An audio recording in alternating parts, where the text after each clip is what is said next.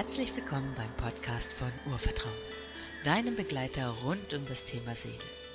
Mein Motto: Folge dem Ruf deiner Seele mache dein Leben großartig.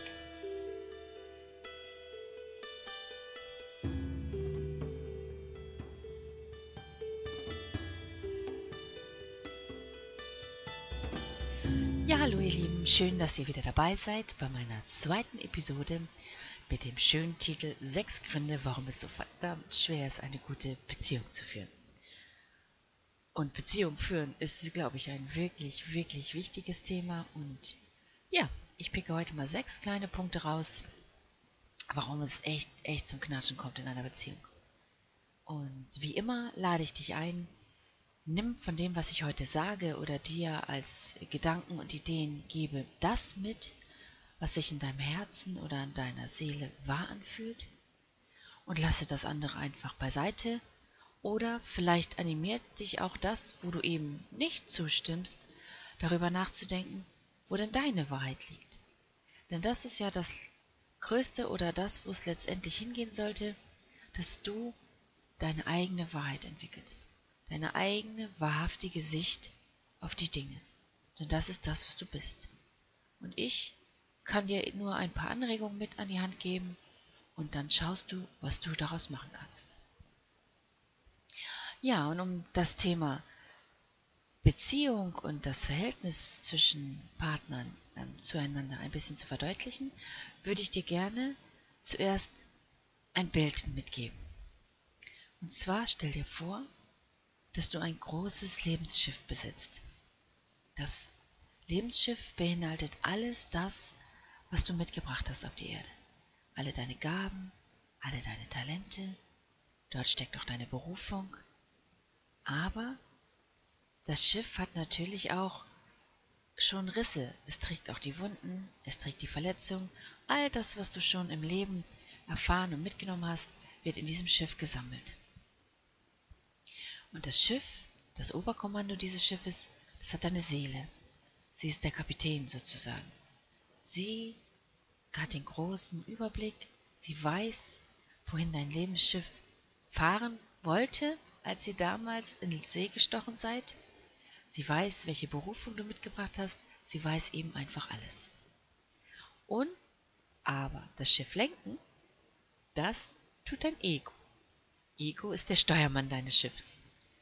Und im besten Fall lenkt das Ego dorthin, wo deine Seele es ihm eingibt. Das ist leider nicht immer so. Häufig sind wir gerade nicht wach für die Eingebung unserer Seele und das Ego übernimmt das Steuer. Ja, und dann können durchaus auch die schönsten, ironisch gemeint, Dinge in einer Partnerschaft passieren.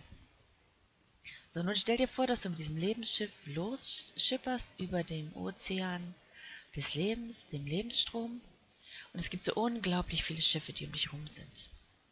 Und gerade je nachdem, wie wach du bist, wie welche Themen bei dir gerade anstehen, die entwickelt werden möchten, die angeguckt werden möchten, die ins Licht gebracht werden möchten, ähm, öffnest du deinen Fokus oder dein Auge auf die anderen Schiffe. Also wer schon mal schwanger war, weiß, plötzlich sieht man nur noch tausend Schwangere rumlaufen. Oder wenn du gern ein Cabrio besitzen möchtest, siehst du auf der Straße plötzlich nur noch, dass alle anderen ja schon Cabrio haben. Also das ist dein Fokus. Und so ist es eben auch. Wir haben verschiedene Seelenthemen, die gern entwickelt werden wollen, die ins Licht gebracht werden wollen. Und dafür öffnet sich unser Fokus. Und das sind dann auch die Partner, die wir anziehen. Wir gehen sozusagen in Resonanz. Und dann stell dir vor, dass es die zwei Schiffe, dein Schiff und das Schiff deines Partners, eben sich nähern und zusammenkommen. Man fängt an, sich kennenzulernen. Und wenn es gut läuft, dann stellt man fest, dass man gemeinsam eine Strecke auf diesem Fluss des Lebens fahren möchte. Und wenn es wirklich gut läuft und man gut aneinander einschwingt, dann bleibt es so für den Rest deines Lebens. Aber es kann eben auch sein, dass es tatsächlich nur ein kleiner Abschnitt ist für das, was ihr beide gemeinsam erfahren wollt. Wichtig ist hier tatsächlich, dass du dein Schiff lenkst und dein Partner sein Schiff. Es ist nicht so, dass wenn man in einer Partnerschaft eingeht, der eine sein Schiff verlässt und auf das Schiff des anderen geht. Das, glaube ich, stellen sich manche einfach vor, also das, das ist Gemeinsamkeit, aber so ist es eben nicht. Stell dir vor, wenn zwei Ego-Steuermänner ein Steuerrad fahren, sozusagen, dann gibt es Chaos. Und das ist auch nicht Sinn der Sache, weil du willst ja deine Gaben, deine Talente, deine Berufung, deine Fähigkeiten, willst du doch nicht zurücklassen und aufgeben für deinen Partner. Nur noch der Erfüllungsgehilfe seiner Träume und Berufung sein. Das passiert durchaus. Das siehst du häufig, dass Menschen oder Frauen und Männer das versuchen und dass das eigentlich immer Beziehungen sind, die zum Scheitern verurteilt sind. Also, bleibe bei dem Bild, du bleibst auf deinem Schiff, dein Partner ist auf seinem Schiff und ihr habt entschieden, jetzt gemeinsam den Strom des Lebens zu fahren. Und während ihr den Strom des Lebens fahrt, macht jeder aber seine eigenen Erfahrungen und seine eigenen Entwicklungen. Und manchmal kann es sein, dass man sich zeitgleich entwickelt, aber manchmal kann es auch sein, dass einer vorprescht und sich entwickelt und der andere ein bisschen länger braucht, bis er diese Strecke gefahren ist und auch diese Entwicklung macht. Es kann sein, dass über dir das heftigste Gewitter tobt und du gerade die größten Lebensstürme erlebst, während das Schiff deines Partners auf der absoluten Sonnenseite schwimmt. Das ist alles möglich, auch umgekehrt. Und Beziehung und Liebe bedeutet einfach, dass wir trotzdem gemeinsam auf dem Weg bleiben. Egal wie weit der andere vielleicht gerade weg ist, egal wie weit der andere vielleicht gerade hinten schwimmt, egal ob es die Sonnen- oder die Windseite gerade ist, wir tragen die Fahrt gemeinsam, jeder auf seinem Schiff. Und auch wenn die Punkte, die ich dir jetzt gleich nenne, die es manchmal schwierig machen, eine entspannte Partnerschaft zu führen, äh, nervig sind, so würde ich dich doch einladen, sie auch als Chance zu nehmen. Denn das, was uns nervt am Partner oder das, die Knackpunkte, die Streit verursachen in der Beziehung, die zeigen dir halt eigentlich immer auf die Felder, die eben noch nicht entwickelt sind oder die Ego-Punkte, die wir noch nicht überwunden haben. Also ich stelle mir immer vor, weißt du, wenn du den ganzen Tag äh, monatelang allein bist im Kloster meditierst, dann kann man ziemlich schnell von sich überzeugt sein, dass man echt weit ist und echt erleuchtet ist und was man schon alles Tolles kann. Aber sobald wir in eine Beziehung gehen, erkennen wir ganz schnell, wo es eben tatsächlich noch hat, wo die Punkte noch nicht überwunden sind. Und einer dieser wunder wunderschönen Haakpunkte nenne ich Knöpfe drücken. Knöpfe drücken, ähm, wer den Begriff noch nicht kennt, das sind Aussagen deines Partners, die dich sofort auf 180 bringen. Die müssen von deinem Partner überhaupt gar nicht so gemeint sein, dass er dich jetzt auf 180 bringen wollte, aber irgendwas in deinem Ego fühlt sich sofort angegriffen, wenn der Partner das sagt. Also selbst wenn der Partner sagt, also das Kleid an dir sieht irgendwie merkwürdig aus. Das kann er ja gerne finden. Und das kann sein, dass dein Ego sofort hochfährt, weil es dahinter eben hört, du bist hässlich, du bist dick. Das hat dein Partner nicht gesagt. Er hat nur gesagt, er findet das Kleid merkwürdig.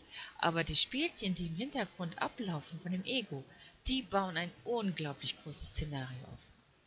Und hier wäre dann der Moment zu erkennen, wo man eben noch nicht im Frieden mit sich ist.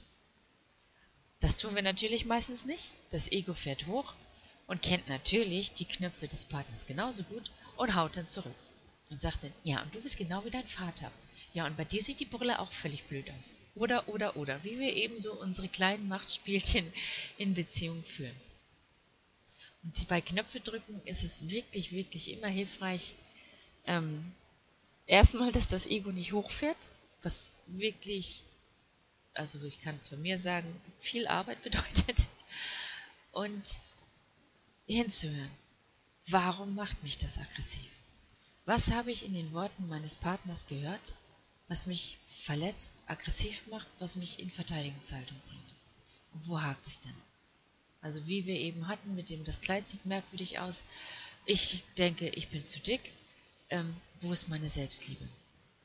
Und sonst würde dich das überhaupt gar nicht aufregen. Denn wenn ich glücklich wäre und mich wohlfühlen würde und mein Partner sagt, das Kleid sieht merkwürdig aus, dann könnte man auch sagen, ja, und ich finde, es sieht schön an mir aus. So, damit ist es fertig. Und wenn du diese Entspannung in dem, was dein Partner, egal was dein Partner sagt, nicht hast, sondern hochfährst, dann würde ich dich tatsächlich einladen, hinterher, wenn die Flamme des Egos sich wieder beruhigt hat, auf die Seelenebene zu gehen und zu schauen, welcher Punkt da eigentlich von dir noch geheilt werden möchte, ins Licht gebracht werden möchte. Dann ein anderer wunderschöner Punkt, den können wir jetzt wieder mit den Schiffen zusammenbringen, ist, dass wir häufig starke Verlustängste haben in einer Partnerschaft. Und dass wir dann möglichst viele Seile rüberwerfen auf das Schiff des Partners und die verknoten mit unserem, damit er ja nicht wegfahren kann, damit er ja nicht raus kann. Ja, also es könnte ja sein, wenn er dann mal wegfährt, ein bisschen weiter weg ist von uns, dass er feststellt, das ist viel schöner. Oder mit dem anderen Schiff ist es viel netter. Oder mit ganz vielen anderen Schiffen ist es viel netter. Und dass unser Ego gerne besitzen möchte. Das ist mein Partner. Meiner. So. Und das muss eben ganz dicht und ganz eng sein. Und um dieses Dichte und Enge zu erhalten, fährt das Ego eben auch gerne verschiedene Strategien auf, ähm, die es schwer machen, sich zu befreien. Aber letztendlich müssen wir jeder auf unserem Lebensschiff auch unsere Lebenserfahrung machen. Und das bedeutet eben auch, dass man mal rausgeht. Das bedeutet nicht, dass man betrügt, dass man fremd geht. Das sind wieder Ego-Spielchen. Aber durchaus, dass man seine eigenen Lebenserfahrungen machen darf. Und mit diesen Lebenserfahrungen, die dich weiterbringen, dich weiterentwickeln, wieder zurückkehrst zu dem Schiff des Partners, zu dem Partner, und man wieder was ganz Neues reinbringen kann in die Beziehung und man daraus weiter wieder Lebendigkeit hat. Und dass das essentiell wichtig ist. Und wenn wir das, diese Verlustängste eben nicht überwinden und unseren Partner binden, dann kann es letztendlich dazu führen, dass er die Flucht vor uns ergreift. Weil ohne Luft zum Atmen können wir uns nicht entwickeln, können auch keine Lebensfreude haben, ja, und gehen dann zugrunde. Ein anderer sehr schöner Punkt, der auch immer wieder auftaucht, äh, wenn ich mit Menschen arbeite, ist tatsächlich, dass wir unseren Partner dafür verantwortlich machen ähm, über unser Lebensglück. Das stellt unglaublich hohe Ansprüche an den Partner. Also, stell dir vor, du stellst dich hin und sagst immer, ja, ich kann nur glücklich sein, wenn mein Mann an meinen Geburtstag denkt, wenn mein Mann an den Muttertag denkt und an Weihnachten und mir das und das schenkt und er könnte ja eigentlich auch mal sehen, dass ich ein Wellnesswochenende gebrauche. Und ich finde, er könnte jetzt auch noch mal nett kochen. Und ich finde, er könnte nach zehn Stunden Arbeit sich auch noch mal nett um die Kinder kümmern. Schließlich mache ich das auch den ganzen Tag. Ja, dann wäre ich glücklich. Merkt ihr, welcher Anspruch da aufgebaut wird? Und stell dir das jetzt umgekehrt vor. Wenn dein Partner sagt, ja, also wenn du das und das und das und das machst, ja, dann wäre ich glücklich. Ähm, das führt zu unglaublich hohem Druck. Und Druck führt eigentlich immer dazu, dass man irgendwann in die Verweigerungshaltung geht. Also, dass du anstatt das, was du bekommen möchtest von deinem Partner, ähm, noch viel weniger davon bekommen wirst. Weil er einfach Druckvermeidung macht. Und dann vielleicht sogar auch dir aus dem Weg geht oder weniger Zeit mit dir verbringen möchte, weil der Druck einfach zu hoch ist. Weil man einfach weiß, das kann ich nicht erfüllen. Und wenn man das Gefühl hat, das kann ich nicht erfüllen, dem Anspruch kann ich nicht gerecht werden, dann fühlt man sich auch wirklich schnell als Versager. Und als Versager sich fühlen, wer möchte das schon? Also versuchen wir, und das ist Ego-Taktik, unangenehme Situationen zu vermeiden. Und dann vermeiden wir es eben auch, äh, in Kontakt mit dem Partner zu gehen, damit wir dieses Erlebnis gerade nicht haben. Und hier würde ich dich wirklich einladen, das sagt schon dieser schöne Spruch, sei deines eigenen Glückes Schmied. Also sorge für dein eigenes Glück. Sprich, wenn du ein gutes Wellnesswochenende brauchst, ja, dann kümmere dich drum, dann buche es. Vielleicht magst du deinen Partner einladen, aber vielleicht ist es auch sinniger, mit deiner besten Freundin zu fahren. Oder auch schön ganz alleine, damit du zu dir finden kannst.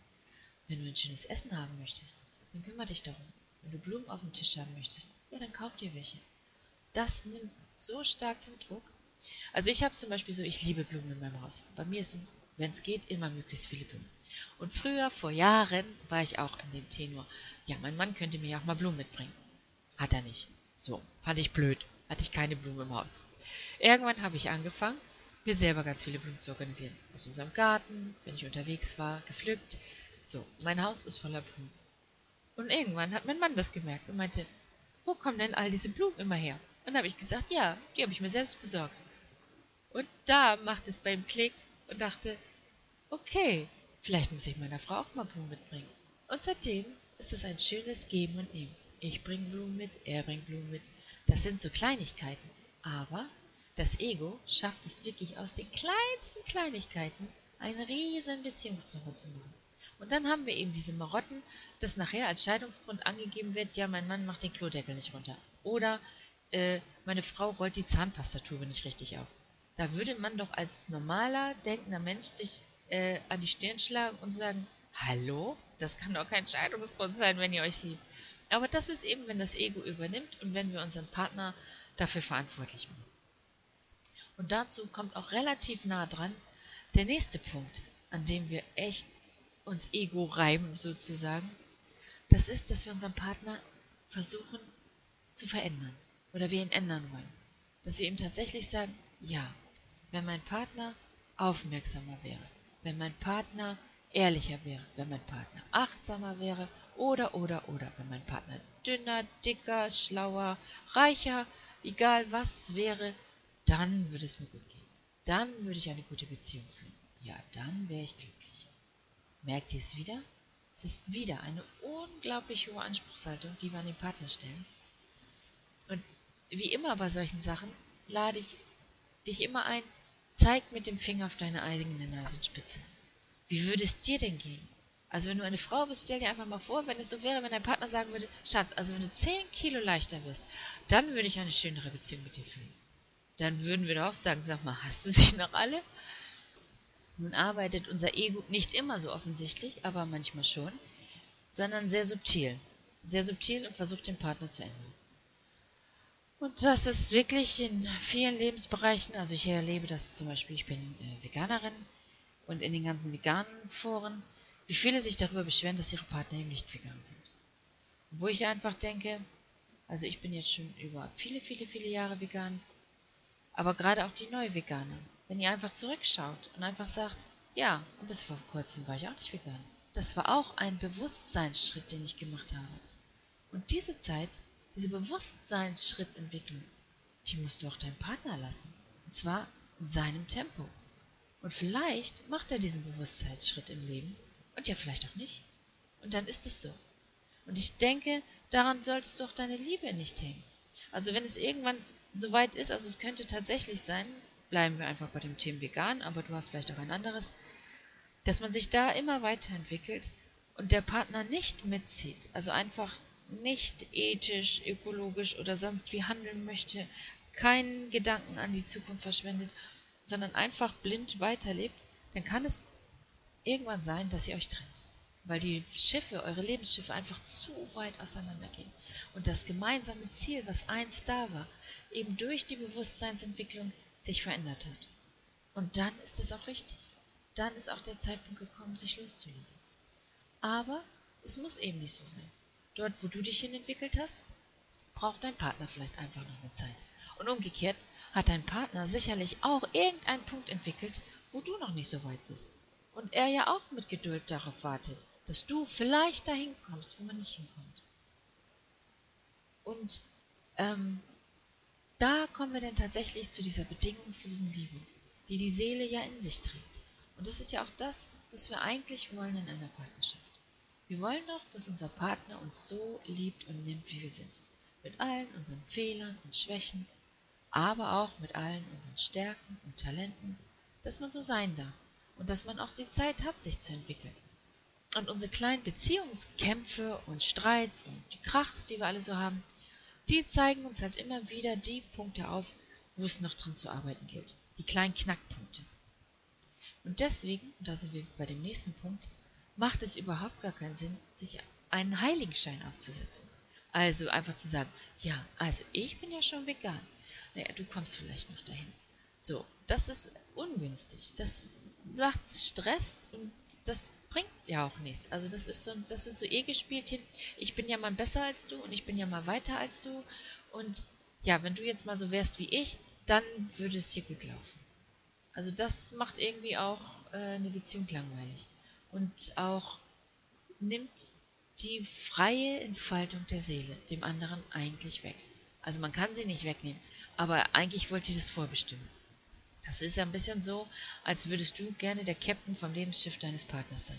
Und so geht es eben nicht. Er hat seinen eigenen Captain. Er hat die eigene Seele, die den Plan kennt und den Steuermann, der das Schiff steuert und die Entwicklung, wo es hingeht. Und deswegen lade ich dich ein, dich eben nicht auf einen Thron zu setzen und nicht denken, du bist schon so viel weiter. Und dazu gehört auch der Punkt, ähm, möglichst nicht schlecht über deinen Partner reden vor anderen. Also schon gar nicht in seinem Beisein vor anderen, aber eigentlich gar nicht. Also nicht vor deiner besten Freundin. Ich weiß, dass man sich manchmal ausholen muss und dass man manchmal auch sagen muss, das ist jetzt gerade hier alles echt doof.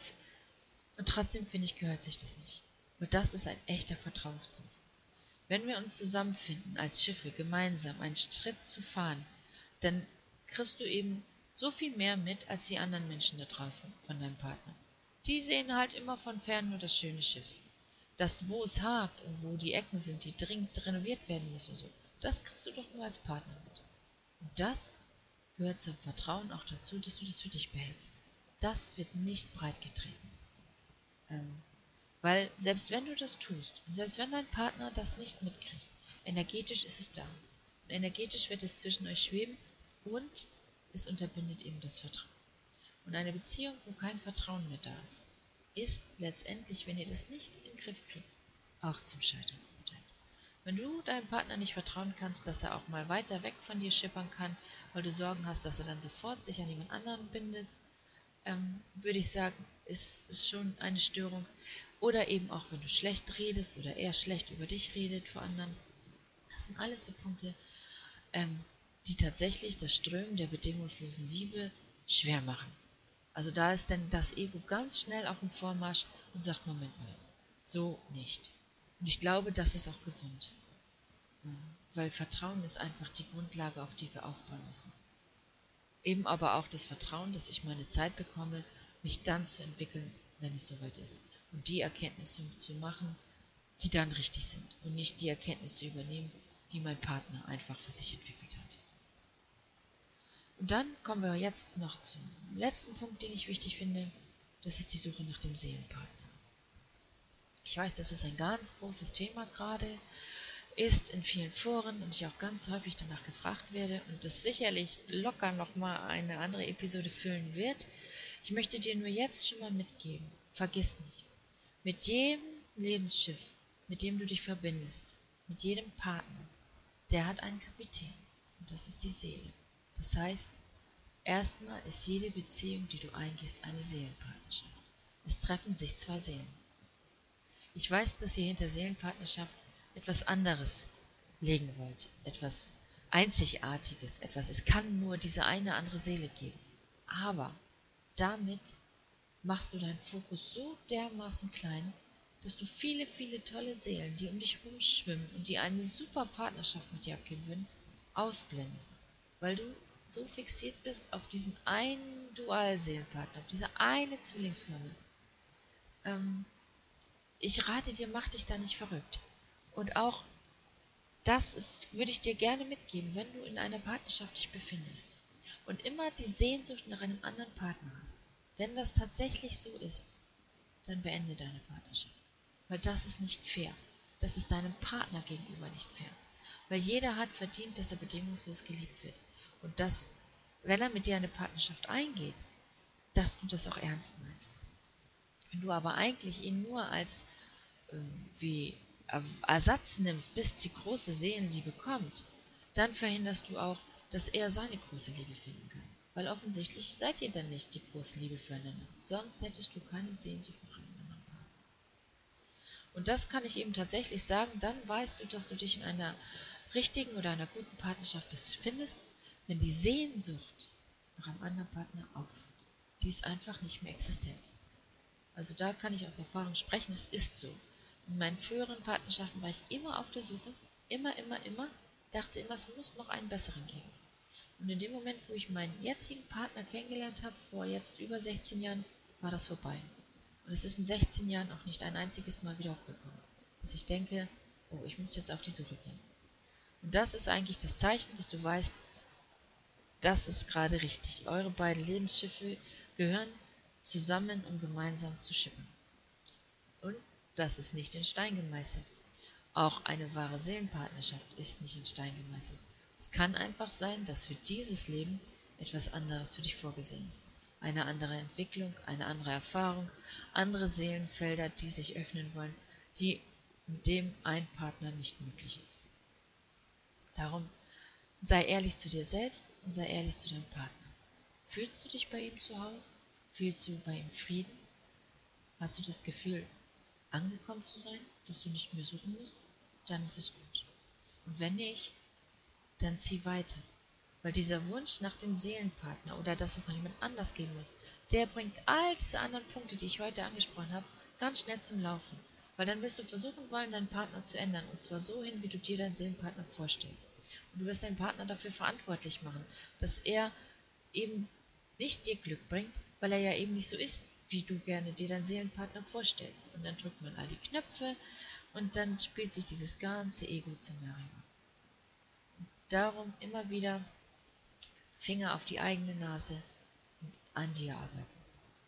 Und deine Seelenpartnerschaft oder deine Partnerschaft, die ist eben eine Chance daran zu erkennen, wo du eben noch nicht entwickelt bist, wo du noch nicht Licht reingebracht hast in deine Ego-Punkte und dass man daran gemeinsam arbeiten kann. Und dann möchte ich dir gerne noch mitgeben, vergiss nicht, wenn du das Lebensschiff, wenn ihr euch trennt, wenn ihr auseinandergeht, du nimmst dich immer mit. Du nimmst dein Lebensschiff und deine Erfahrungen und deine Macken alle mit. Und dann kann es dir durchaus passieren, wenn du nicht an dir arbeitest, dass du in der nächsten Beziehung genau das gleiche erleben wirst, was du in deiner vorigen Beziehung erlebt hast. Also, dass sich das Spiel wiederholt.